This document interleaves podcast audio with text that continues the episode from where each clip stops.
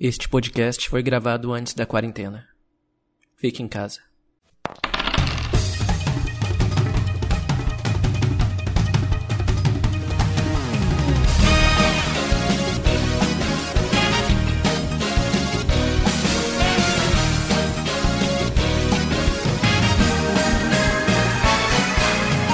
Olá, furiosos e furiosas! Bem-vindos a mais um FuriaCast.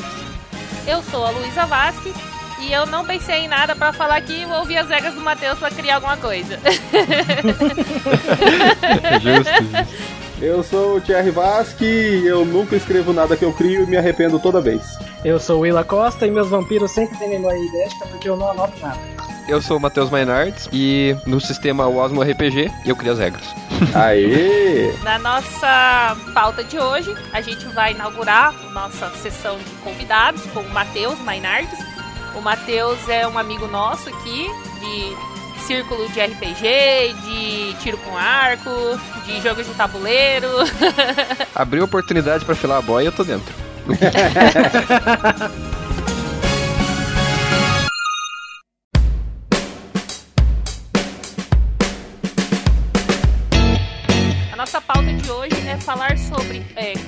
criar o seu próprio RPG. A gente já comentou, no, se eu não me engano, no podcast sobre sistemas. Você é livre para usar o sistema que você quiser. Se você não quiser nenhum, não gostar de nenhum, por que não criar o seu próprio? E o Matheus fez exatamente isso. É, sim, sim. O Matheus eh, foi a primeira pessoa que a gente conheceu, eu acho que criou o próprio, pessoalmente, né? Que criou o próprio sistema.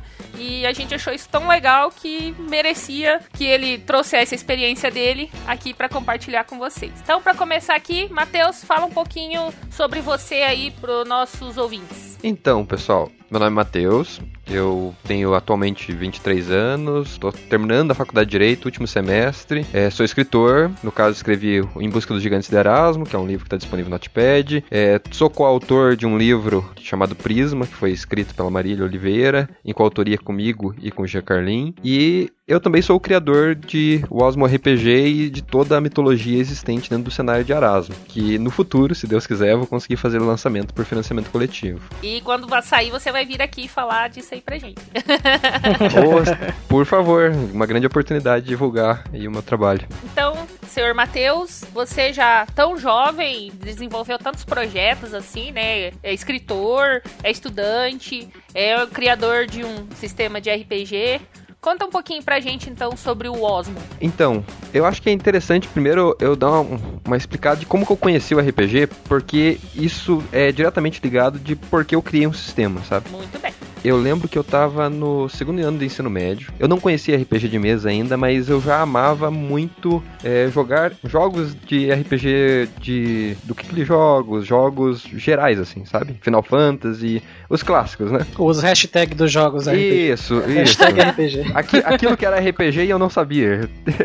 e eu lembro que naquele tempo tem um amigo meu chamado Felipe que ele veio e comentou: Cara, eu achei algo que é fenomenal aqui. Eu encontrei é, o Manjar dos Deuses e é isso que a gente tava procurando. Se chama RPG e a gente vai jogar. É, eu não sei como, mas vamos. Nossa. E beleza, vamos, vamos jogar, vamos jogar. E eu lembro que ele pegou e fez o convite de eu entrar num, num aplicativo de RPG escrito chamado RRPG. É, eu entrei no RRPG, inclusive eu coloquei o meu, meu nick de Mestre Stick. Porque era um nick que eu usava nos jogos antigos, lembra aquele Final Fantasy, etc. Sim. E, e eu lembro que quando eu entrei, eu nem sabia que o termo mestre era usado pra mestrar, né? Já é uma coisa, uma coisa engraçada que aconteceu. Eu entrei na mesa e ele pegou e me enviou, começou a me enviar um monte de PDF, e na época era D&D, né?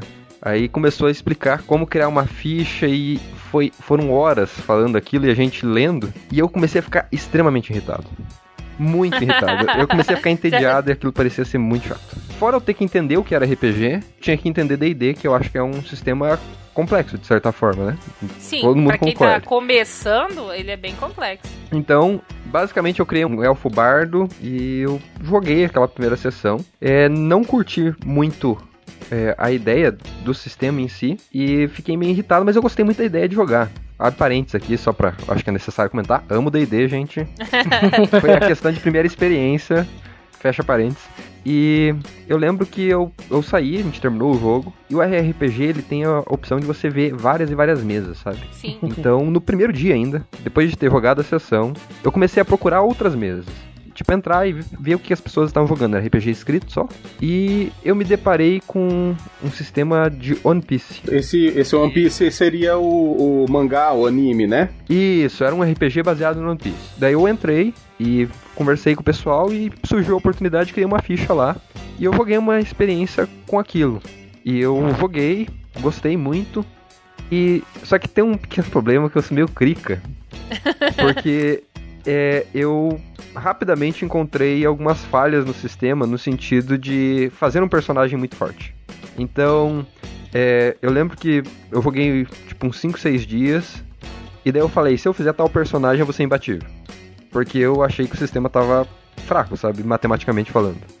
Então você quebrou o sistema, quebrou é, exato, eu quebrei, eu quebrei o sistema e eu lembro que quando eu quebrei o sistema, eu teve, tipo, eu enfrentei todos os personagens que tinham na mesa, venci todos. Tipo, não, não no jogo em si, em off, sabe? Não fui babaca. Sim. Mas a gente fez o confronto, eu junto com o mestre, e daí eu lembro que eu consegui vencer todos. E eu fiquei meio chateado com aquilo, sabe? De saber que o personagem em si estava quebrado. É claro, podia só jogar com outro personagem, mas não era essa a ideia. A ideia era o negócio ser mais justo, sabe? Sim. Sim, tem mais emoção, né? Se tudo vem fácil, cadê a graça? E como no RRPG, 99% de tudo que tem lá é escrito em blocos de nota. Sim. Então eu me senti muita vontade de criar uma mesa e começar a criar o meu sistema de One Piece. Então, a primeira das primeiras das primeiras das primeiras versões de Osmo é, foi basicamente eu tentando fazer um sistema de One Piece. Aí eu comecei a pegar jogadores, então, tipo, três semanas depois que eu conheci o RPG, eu já tava criando meu sistema e já tava convidando jogadores, começando a mestrar.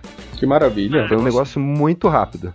O sistema teve muitas e muitas versões. É, depois de um tempo ele deixou de ser One Piece, começou a se tornar algo meu, porque já não comportava mais as minhas ideias eu continuar seguindo, sabe, um, algo, começou a se tornar algo maior. Mas eu lembro que no meu auge, da época do One Piece ainda, eu cheguei a, a mestrar 40 mesas diferentes, que era coisa nossa, pra caramba. Nossa, ao mesmo tempo? É, não ao mesmo tempo. Eu, ao mesmo tempo eu conseguia mestrar quatro mesas, porque era escrito, então tinha um tempo de resposta pro pessoal falar, né? Então, enquanto o pessoal digitava, eu conseguia mestrar as outras mesas. Nossa, cara. Foi uma experiência boa e eu tava no ensino médio no último ano. E era uma coisa que, cara, muito tempo vago, né? A vida era boa. É. eu, eu, eu mestrava toda Santa Noite. Toda Santa Noite eu mestrava e mestrava pra uma galera, assim, e chegava a acumular, eu cheguei a ser bem popular dentro do sistema durante um pequeno período de tempo. Depois eu comecei a me afastar. Mas assim, então a recepção do pessoal também deve ter sido um ótimo incentivador, né? Porque se tanta gente estava jogando e procurando é porque você estava fazendo uma coisa legal. Sim, e uma coisa legal é que eu era Krika e o Felipe, aquele meu amigo que chamou pro RPG, ele, ele topou a ideia, sabe? Ele abandonou, né, a princípio, ele tinha as mesas de D&D que ele jogava ainda, mas ele veio participar comigo. E ele também tinha essa mania de tentar quebrar jogos, tipo, de tentar fazer o personagem mais forte. E isso foi um incentivo muito bom, porque eu conseguia encontrar as falhas e mexendo, e eu nunca tive é, a dificuldade de falar, não, isso aqui tá errado, sabe? Se eu olho e eu percebo que aquilo tá errado, eu sento e falo, beleza, vou corrigir isso, hoje. E eu sou uma pessoa muito 880. Quando eu paro, eu sento e gasto tipo 10 horas, mas eu vou resolver aquilo.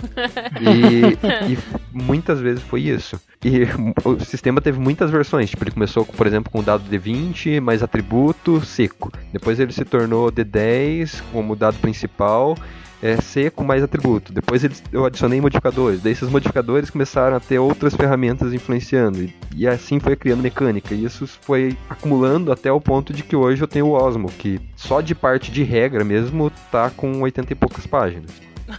O Word Arial 10 porque eu gosto de escrever com letra pequena. Nossa! Mas a, mar a margem é bem larga? A margem é estreita? Vou falar pra BNT. Não, a, a, a, margem é BNT, mas a letra não. Eu, eu vou corrigir um dia isso.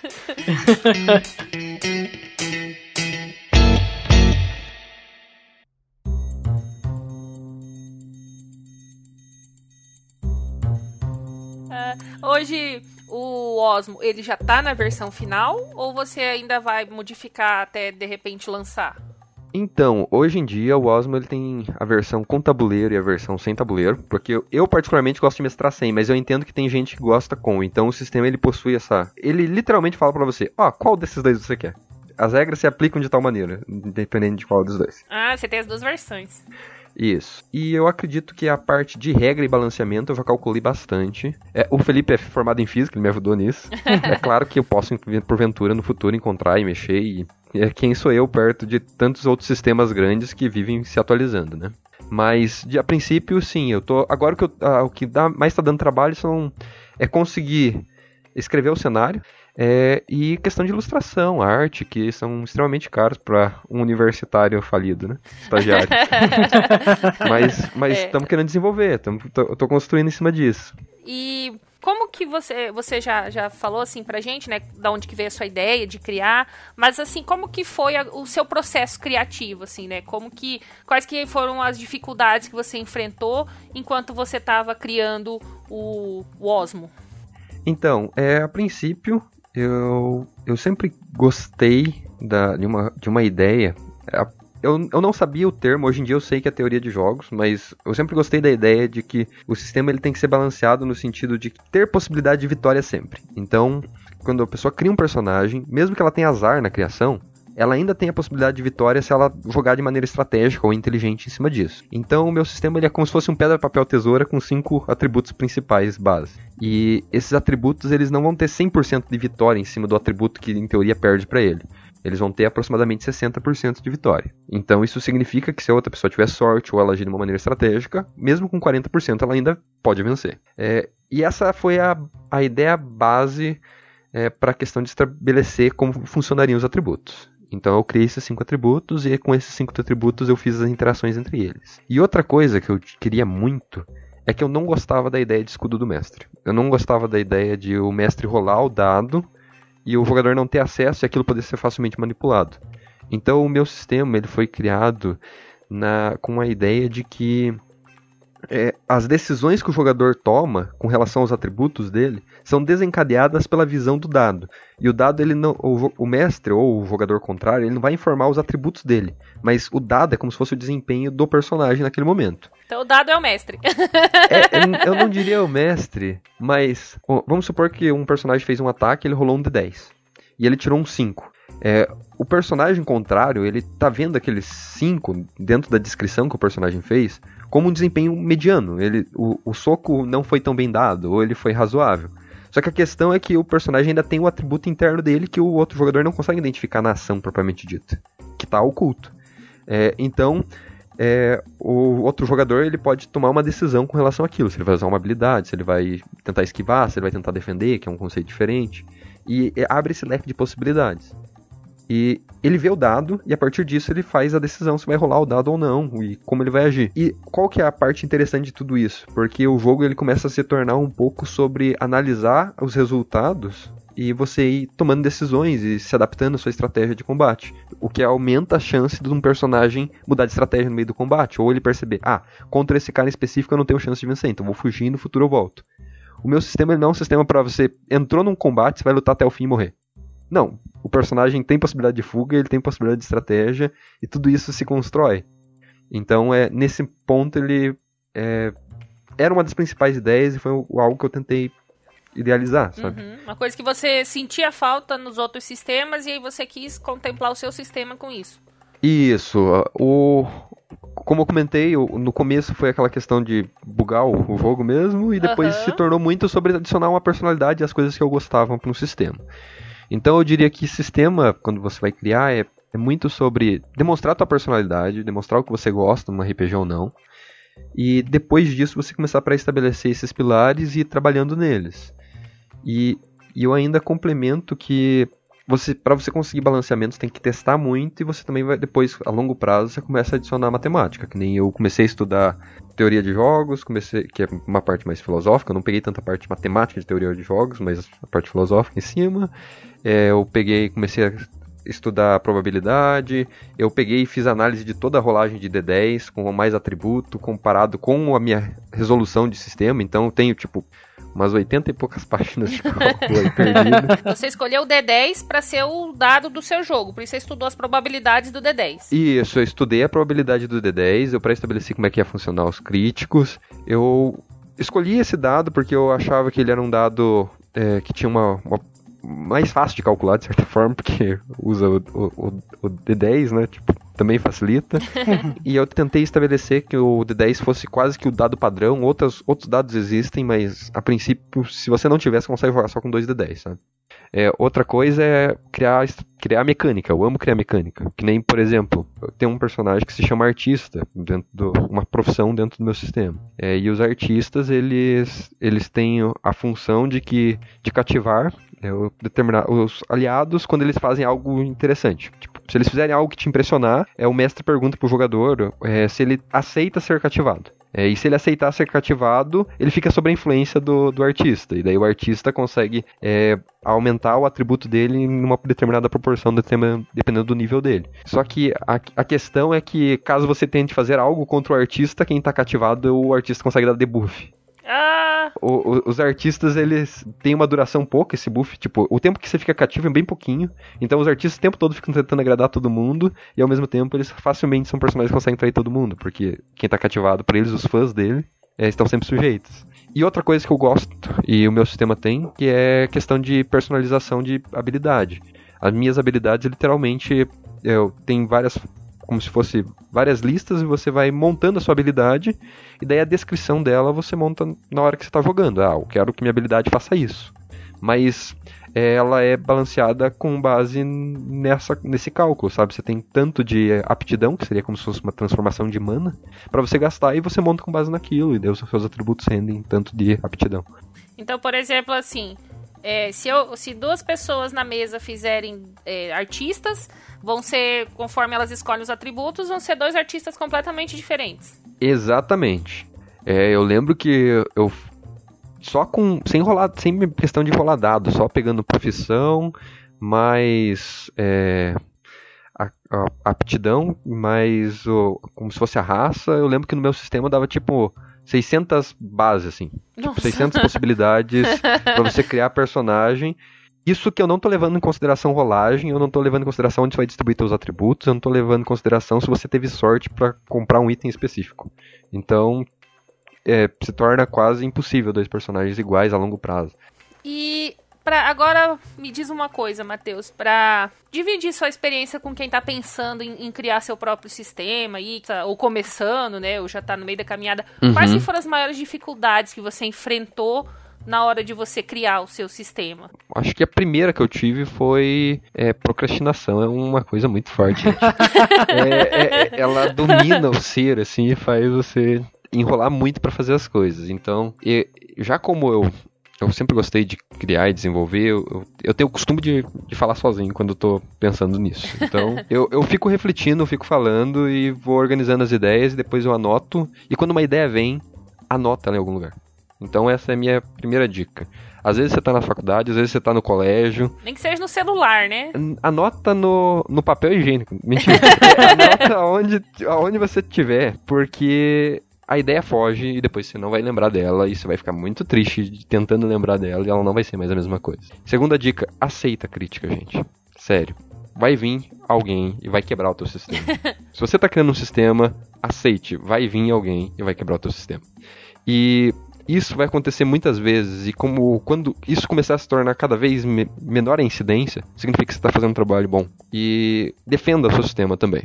É ao mesmo tempo que você tem que aceitar a crítica, você tem que defender o seu sistema. Então, eu digo que é preciso você ter esses dois pontos. Eu vejo muitas vezes postagens, por exemplo, em grupo de D&D, o pessoal esculachando o sistema próprio, dizendo que é, sistema próprio é tudo ruim, e que ninguém pensa, que ninguém faz. É, eu acho que é um pouco é preconceito de não conhecer, mas ao mesmo tempo você tem que estar tá aberto tanto a receber a crítica do que o pessoal fala, ó, tal coisa está desbalanceada, e você analisar aquilo friamente e depois falar, ah, realmente estava, ou não, não está desbalanceado, você teve uma má experiência, lamento. É, e, e modificando a longo prazo, sabe? Então, existe RPG próprio muito bom, e eu no RPG presenciei isso, eu conheci muitos sistemas, então foi um período no qual eu vi que tem coisa boa sendo feita, sabe? E eu, acredito que Da mesma forma que existem, como eu mencionei, RPGs gameistas, narrativistas, simulacionistas, não existe sistema perfeito. Existe o sistema que você se sente melhor jogando. E Isso. talvez aquela campanha específica, o melhor sistema seja 2D6. E talvez aquela outra campanha específica, o melhor sistema é D&D. Talvez seja Vampiro. Talvez no futuro seja o Osmo. E a gente vai desenvolvendo isso. E, e o mestre, o jogador, e eles podem ter novas experiências e encontrar aquilo que eles querem para aquele momento. É isso aí. Eu acho até que se, se você começou a fazer um sistema e você tem a intenção de que ele seja perfeito, cara, você já começou errado, entendeu? Você tem que fazer ele ser o melhor possível. E entender que é, as falhas dele também fazem com que ele fique único, entendeu? Exatamente. Olha o D&D aí há tanto tempo, super famosão e, e, várias edições dele tem um monte de problemas, né? Não é à toa que ele tem tantas edições, porque cada edição tenta resolver um problema de uma edição anterior ou dar uma nova abordagem, né? Então, nem, nem o D&D que é o mais famoso do mundo, um dos é, é isento né, de problemas ou de imperfeições. E é aquilo. É, a pessoa do combo sempre vai existir, mas ao mesmo tempo é, é, importante pensar nessa pessoa também. Eu, eu não digo só pensar nela, mas eu acho que é importante você pensar nisso e tentar balancear as coisas. Tente fazer um trabalho bem feito. É, e é claro, se divirta dê risada criando, jogue, mestre, é, não fique com um sistema sendo desenvolvido na sua gaveta que nunca mostrou para ninguém, senão não vai valer a pena. Eu acho que eu, desde que comecei a criar meu sistema, fazem aí seis anos, e fazem seis anos que eu jogo toda semana, se der. E teve um período que eu jogava todo dia, e era algo que me divertia, que me fazia muito feliz e me faz muito feliz, então eu continuo por causa disso.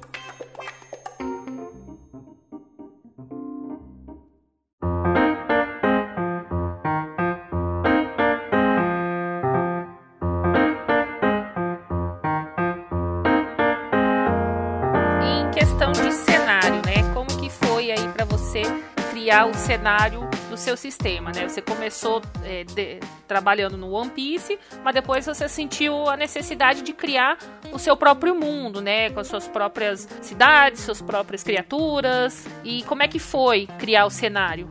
Uma, uma coisa interessante é que quando eu comecei a mestrar One Piece, uma coisa que eu não gostava era de reaproveitar personagens, sabe? Eu não gostava de ter o Luffy, ter o Zorro, ter os personagens que as pessoas conhecem, porque eles se apegam muito e começam a caçar esses personagens. Quem tá então, primeira coisa que eu fiz foi banir, tipo, nas primeiras sessões assim, banir todos os personagens existentes, eles não existem aqui. Esse é um mundo paralelo.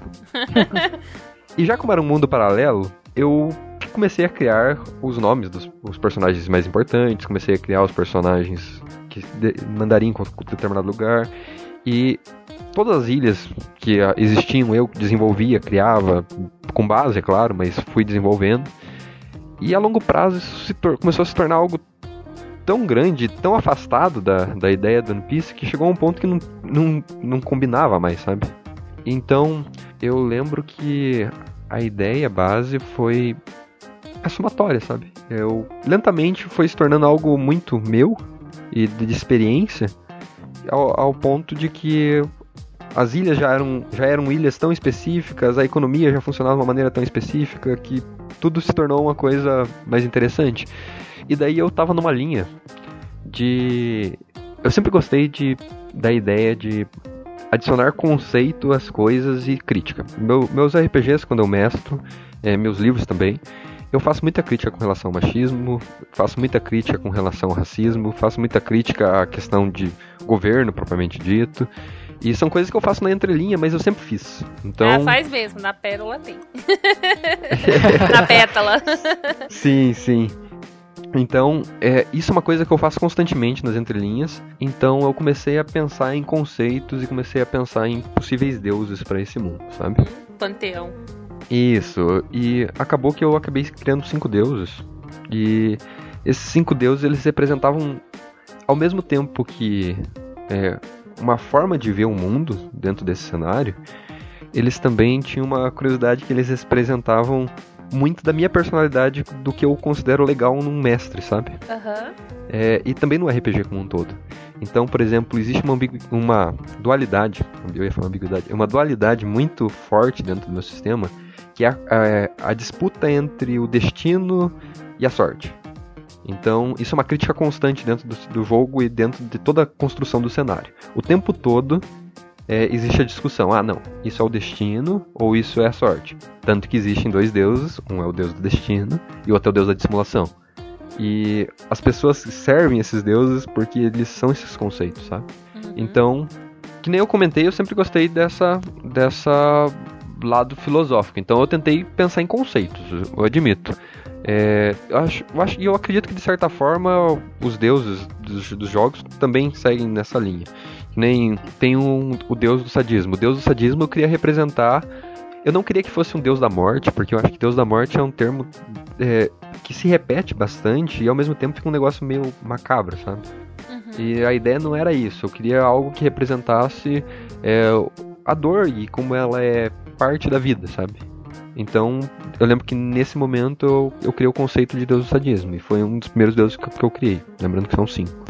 É, o deus do destino e o deus da dissimulação vem nessa, dessa, dessa dualidade, na qual eu acredito que existe no RPG muito. Então, as pessoas, ah não, eu sou azarado, e ela acredita quase que se fosse no destino dela, e um personagem ele vai ser isso. Ah, ele tem um objetivo, ele quer vingar o pai. Esse tipo de coisa tem muito a ver com, ah não, meu destino é isso ah, eu sou o escolhido. E ao mesmo tempo, ah, não, isso é pura aleatoriedade, tudo tá dando errado porque a gente é burro. e, e, eu gostava disso, então eu criei esses dois deuses com base nesse conceito, sabe? O, o deus da vida, ele ao mesmo tempo fica em contraponto com, com o deus é, do, do, sadismo. E a vida seria uma questão de força e é, uma questão de constância, uma questão de, de poder e ao mesmo tempo também tem a ver com a morte, mais do que com a dor em si. É, e daí foi esse conceito, eu queria criar esse conceito e criei esse Deus. E o último Deus tem muito a ver com a carreira que eu segui, que é o Deus da Justiça. Porque o, o Deus da Justiça dentro do meu mundo, ele não diz respeito à aquela justiça de certo e errado. Ele diz respeito ao cumprimento de acordo. Então, tudo que você promete, você tem que cumprir. E as regras devem ser cumpridas. Se você prometeu que vai matar alguém, mate alguém, senão você está blasfemando contra o Deus da Justiça. Independente se isso é bom ou ruim. Ah, não, eu, eu falei que ia te pagar tantas moedas. Beleza, pagou tantas moedas. Ah, eu prometi que eu ia ajudar na caridade pelo resto dos meus dias. Beleza, ajude na caridade pelo resto dos seus dias. É, exatamente. É, é então, mais como se é... você, é, o seu, você ser uma pessoa, é, cumprir um código de honra, né? Você Isso. honrar sua palavra. Você deu sua palavra, você cumpre. Isso, exatamente. E, e não tem a ver com certo e errado, sabe? E, Bem isso ou mal. É, é, é, não tem a ver com isso. O Deus da justiça, ele diz respeito a cumprir acordos. É, e ao mesmo tempo, ele também entra em contradição com o Deus da dissimulação, porque o Deus da dissimulação faz com que os acordos possam ser cumpridos de maneira diferente. É. Então ele, ele ajuda nisso. E daí dentro disso, depois que eu já tinha criado esses cinco deuses, que é o sadismo, dissimulação, vida, é, justiça e fugiu. Qual, qual que eu falei? Depois a gente corta essa parte. é... Sim, a gente vai cortar. É. A, gente sempre, a gente sempre corta. Ah, é. sadismo, vida, dissimulação, é, justiça e destino. Agora tá certo. É, mas, então, depois que eu tinha feito esse conceito, daí eu decidi criar as habilidades. Daí eu criei três categorias de mágicos, que seriam as pessoas que receberam poderes deusa de simulação para poder distribuir. Daí foi uma nova classe, um novo conceito, e em cima disso foi desenvolvido. E eu acho que é isso. Se você quer criar um, um, um, sistema de vampiro, como você idealiza um vampiro e o que você acredita nisso? Você vai utilizar bases já pré-existentes e que as pessoas conhecem, ou você vai criar um novo conceito? Vão ser tuas sereias. As tuas sereias vão ser belas e da forma cantam bonito, como todo mundo diz, ou elas vão puxar para uma coisa mais animalesca, relembrando, por exemplo, as sereias do Harry Potter? É, e toda essa construção é uma construção que é muito prazerosa, sabe? Eu, particularmente, crio RPG porque eu gosto de criar sistema de RPG. Eu acho que é isso. Se você quer criar um sistema só porque é, você sentiu vontade naquele dia e depois você se entendia rápido, eu não recomendo, porque é algo que você vai dedicar tempo e você tem que estar tá gostando de fazer. Então, não é algo que eu faço porque eu tô pensando em ganhar dinheiro com isso, sabe? É o que eu porque... faço, porque eu me divirto fazendo. É. Se der pra ganhar dinheiro, bem. Se não, né, pelo menos você se divertiu. Opa, não, com certeza. Se quiserem me dar dinheiro, eu aceito, por favor. Aceito. Estagiário é triste. e sem falar que é um ótimo exercício, assim, né? De é, imaginação, de criatividade, de escrita, de matemática também. É, é bastante disso. E, e também você tem que ler outros sistemas, tem que escutar. Eu escuto dicas, eu ve, leio um pouco também sobre teoria de RPG. Que nem eu, eu sei sobre um, um As pessoas normalmente podem definir o RPG como tendo três eixos, que não necessariamente um anula o outro. Que um RPG ele pode ser gameista, então ele foca principalmente na parte de jogo. Um exemplo da ID. Ele pode ser narrativista, que é um RPG que ele visa desenvolver um, uma história e contar uma história. Então ele, o foco dele seria nisso. Um exemplo seria o vampiro. E ele pode ser simulacionista, que seria tentar transcrever a realidade, sabe? Fazer o RPG ser o mais realista possível. Então a gente pode citar GURPS, por exemplo. E é claro, todos os RPGs eles possuem essas três características. Por exemplo, o Osmo, apesar de eu focar bastante pra, na matemática para fazer com que a parte gameista fique balanceada, eu considero que ele é muito mais narrativista, porque eu eu gosto muito de rolar dado de sorte para definir a tendência das coisas, não o resultado, mas sim a tendência do para onde vai seguir as coisas. Tanto que a gente pode citar o exemplo do personagem do Gastão aí. É, verdade. É. Aparentes. Uma extrema sessão pro Thierry e pra Luísa. É, com, com, uma parte do meu sistema e a gente criou um personagem que era o Gastão. É, o, o Gastão, o Gastão é um pirata que ele é todo baseado em sorte, ele, ele é extremamente inteligente mas a vida toda dele se passou por, por pura sorte. Ele, eu criei ele na, com a intenção dele ser extremamente cômico, de ser um cara assim que não leva responsabilidade por nada, porque simplesmente as coisas aparecem para ele e tudo se, se desencadeia de uma, de uma maneira assim extremamente lúdica.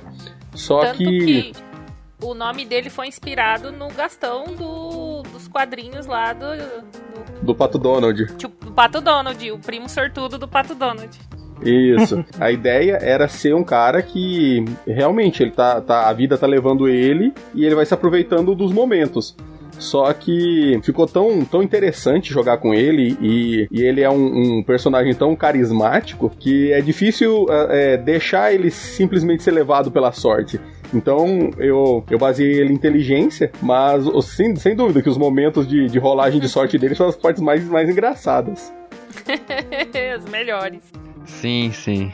Muito sortudo. Foi, e é, foi interessante, porque era pra ser um one shot e acabou se tornando, a princípio, uma pequena campanha que talvez a gente continue se Deus quiser. É, ele, Mas... ele é, é, é, muito interessante, é, principalmente essa parte da, da, da, ambientação e a temática, né? De, de você realmente falar assim, não, cara, nesse ponto eu vou eu vou deixar de lado essa, essa mecânica ou essa sistemática aqui, porque isso aqui vai beneficiar mais a sua interpretação ou isso aqui vai beneficiar mais a sua rolagem. Eu acho isso interessante da, da, do jeito modular do sistema, porque eu, por exemplo, eu não gosto muito daquele sistema é, entruncado. Eu gosto mais assim de alguma coisa que você possa falar, não, cara, isso aqui funciona, isso aqui não funciona, então vamos usar só o que funciona. Então, eu acho que foi isso que deu certo, tanto, tanto para fazer o Gastão, quanto para jogar as, as sessões que a gente jogou com ele. Sim. É, eu acredito muito na regra de ouro, ó. Sou uma pessoa que ama criar regra, ama criar sistema, ama fazer tudo aplicar. E mesmo assim eu digo e repito, dica para mestre iniciante, dica para mestre que já tá aí há muito tempo. É, a regra de ouro sempre vai valer. Ela é muito importante porque ela permite você adaptar situações tão imprevistas e depois você pode trabalhar naquilo de uma maneira mais racional. Mas na hora, o improviso às vezes é necessário e ele é recompensador, você cria coisas únicas e isso vale muito a pena. E aproveitando que eu mencionei o Gastão e que você fez esse comentário, eu posso dizer que é, Arasmo, que é, o, que é o meu cenário, que é onde acontece o Osmo, apesar de o Osmo poder ser adaptado para outras para outros jogos, eu tentei criar ele dessa forma para ele ser generalista, sabe? É, Arasmo ele é um cenário de aventura pirata, como se fosse 1500, eu diria, só nas grandes expedições, apesar de eu não mestrar no, no nosso mundo. Ele é um mundo novo, na qual possui novas regras, novas raças e outras coisas, né? Mas de maneira geral, seria uma aventura pirata e nesse conceito de constantes saques e um mundo repleto de ilhas, sendo que existem pequenos continentes, mas normalmente é muito sobre estar sobre o domínio do império, que seria uma, um grande poder, ou estar sobre o domínio da região dos gigantes, ou estar sobre o domínio dos tretões, ou estar sobre o domínio de determinados grupos específicos. E daí tem toda uma crítica social aí dentro que a gente comenta nos livros. Quem quiser saber mais tem que dar uma lida. É, muito bom, muito bom. A, a, gente vai linkar aí no post todos os links aí de todos os projetos do Matheus e, e, do pessoal que, que colabora também, né? Dos, dos autores junto com ele o Arasmo, o conto lá da, da Pétala, né, em busca dos gigantes de Arasmo, vai estar tudo aí linkado para vocês conhecerem um pouquinho mais do mundo de Arasmo.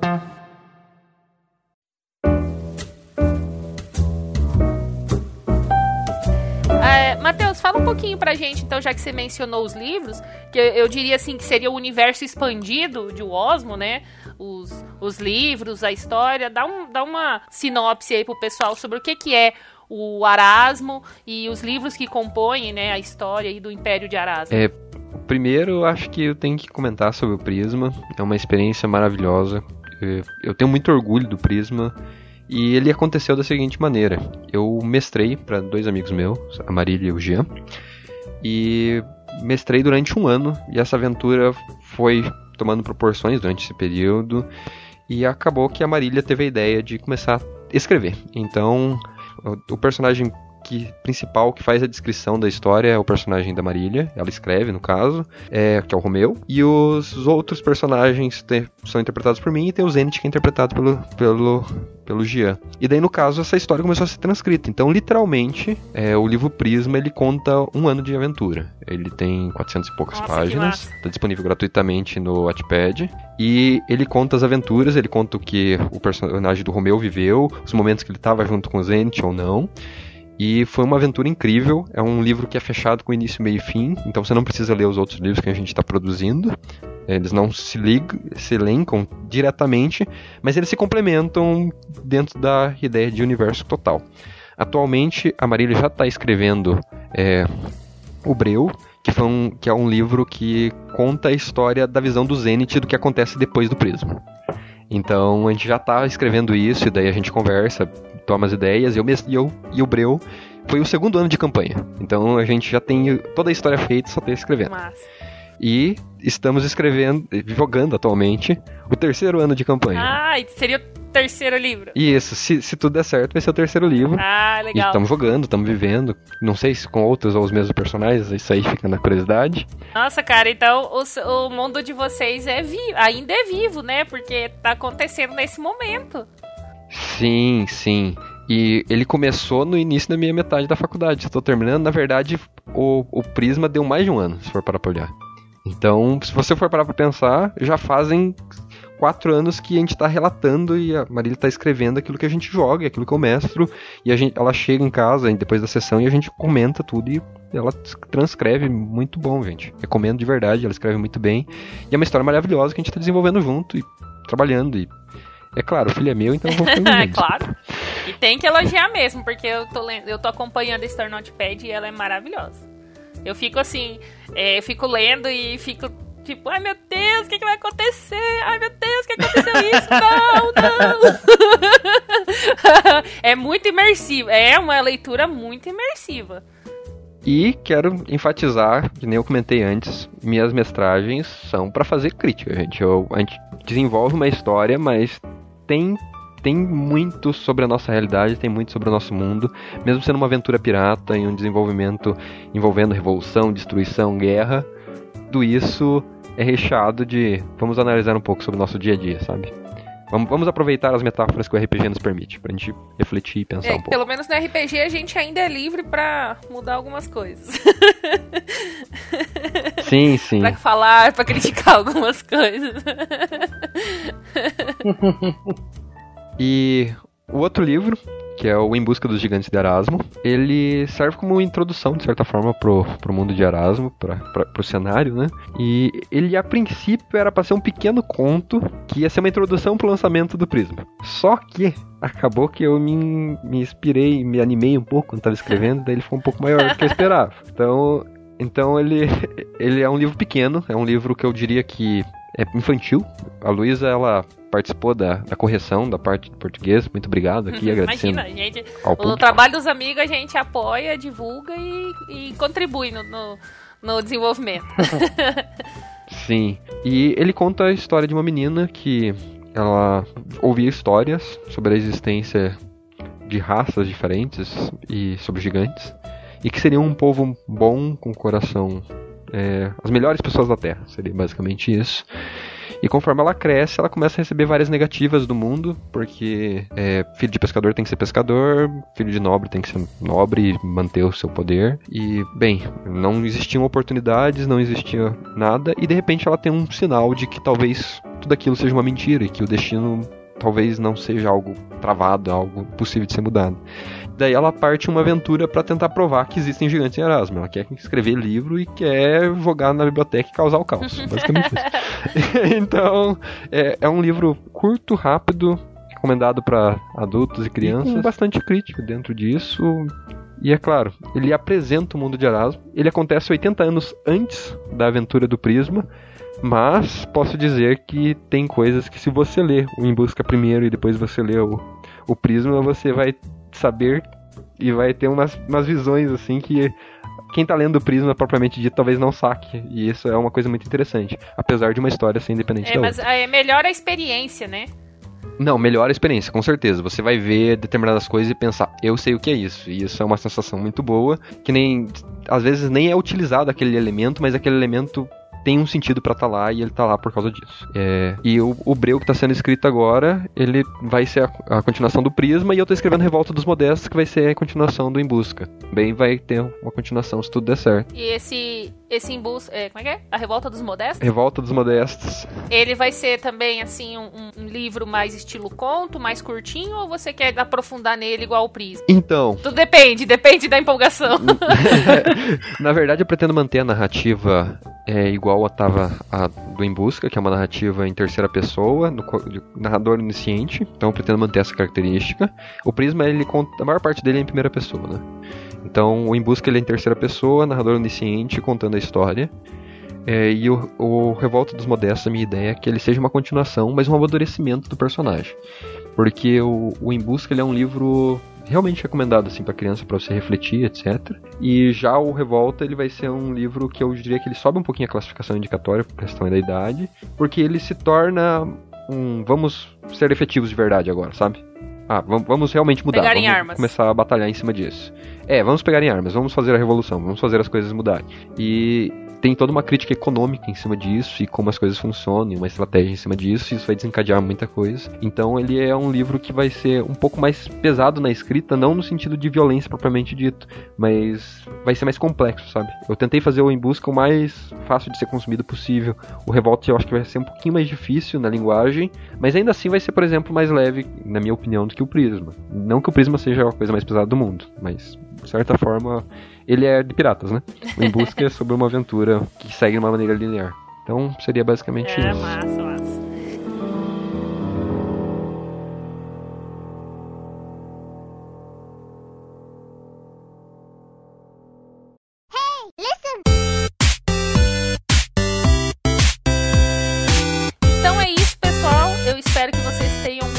gostado aqui da participação do Matheus, aprendido bastante com ele, né, sobre essa essa, esse mundo da criação de RPGs, de sistemas. E se vocês quiserem encontrar o Matheus, vamos linkar todos os, os, projetos deles aí, as redes sociais. Matheus, fala pra gente aí qual é o Arasmo, ele tá onde? Em quais plataformas? Então, pessoal, é, primeiro recomendo que vocês curtem minha página do Facebook, Império de Arasmo. Lá eu disponibilizo tanto o link para você acessar os dois livros na plataforma Notepad, que é onde eles estão agora. A gente está esperando sair o resultado de alguns concursos, depois a gente provavelmente vai fazer financiamento coletivo, então ele é o caminho mais rápido para você encontrar tudo isso. E também provavelmente vai ser lá que eu vou lançar o sistema Osmo, se tudo der certo. Então eu estou tentando construir um público, Império de Erasmo, e eu acredito que seja o caminho mais fácil. Atualmente está no Notepad os livros. Vocês ó, é, curtam a página e acompanhem lá, é, porque tem sempre, sempre notícias, sempre links. Eu gosto muito das ilustrações que vocês colocam lá, as ilustrações da Marília lá, explicando é, o cenário, mostrando os personagens. Tem até um, uma ilustração lá do sistema monetário que eu achei muito legal.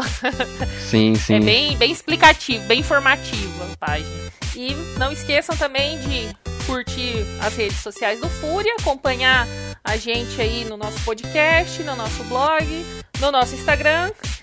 curtir aí o trabalho do Willa. Tamo aí. E curtir o que mais aí, Thierry? Dá uma olhada aí no nosso, nosso trabalho também da Old Archery, que a gente fabrica arcos tradicionais.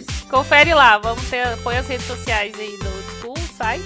Então fica aqui a, a, o nosso cast de hoje. Matheus, muito obrigado por você ter vindo. A sua, sua apresentação foi maravilhosa. A gente não queria te interromper em nenhum momento, porque foi muito legal, foi muito imersivo. Não tem problema você ter falado tudo, eu queria que você falasse mais. e pessoal que ouviu, curtam aí as redes sociais do Arasmo, fiquem por dentro do mundo e quando tiver novidade a gente vai lançar aqui no Fúria para vocês. Muito obrigado, pessoal. Agradeço de coração pela oportunidade e agradeço todo mundo que ouviu a gente. Até a próxima, pessoal. Meninos. Até mais, gente. Nozes. Beijo. Tchau, tchau. Tem que acabar o combeiro. é, Furiacast tá tantos dias sem falar. tá zero dias sem falar mal de combeiro e nosso recorde é de zero dias.